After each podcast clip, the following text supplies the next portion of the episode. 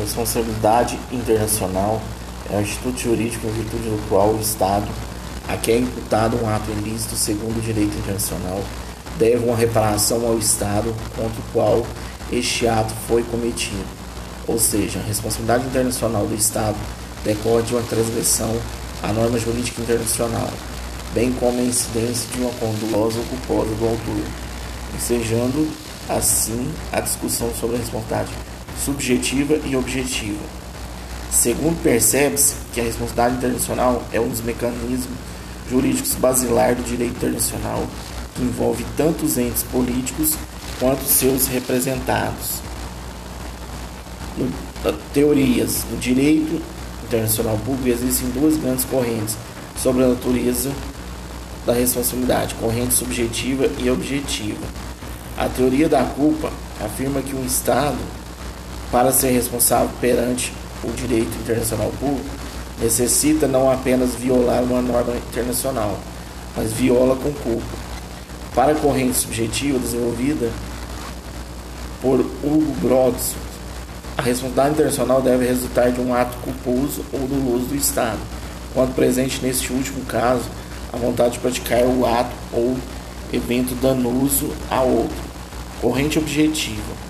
Relativamente mais recente, o Estado será internacionalmente responsável simplesmente por ter violado uma norma internacional que deveria respeitar, bastando a existência de um nexo de causalidade entre o ilícito cometido e a atuação estatal. Elementos essenciais para que se configure a responsabilidade internacional são necessários três elementos: ato ilícito, imputabilidade e dano. Definido pela doutrina, um ato ilícito advém de uma conduta omissa e comissiva que viola o direito internacional. Ato ilícito é aquele que afronta ou viola uma norma de caráter congente, pressupondo-se uma ação cuja orientação esteja em desarmonia com o direito posto, que pode ser, no caso estudado, uma norma do direito internacional.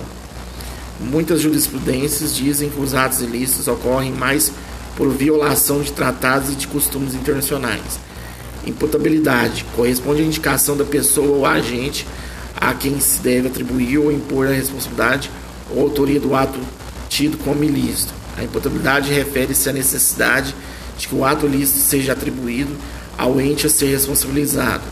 Deve haver, portanto, um vínculo entre violação da norma internacional e o seu responsável, podendo ser direta ou indireta.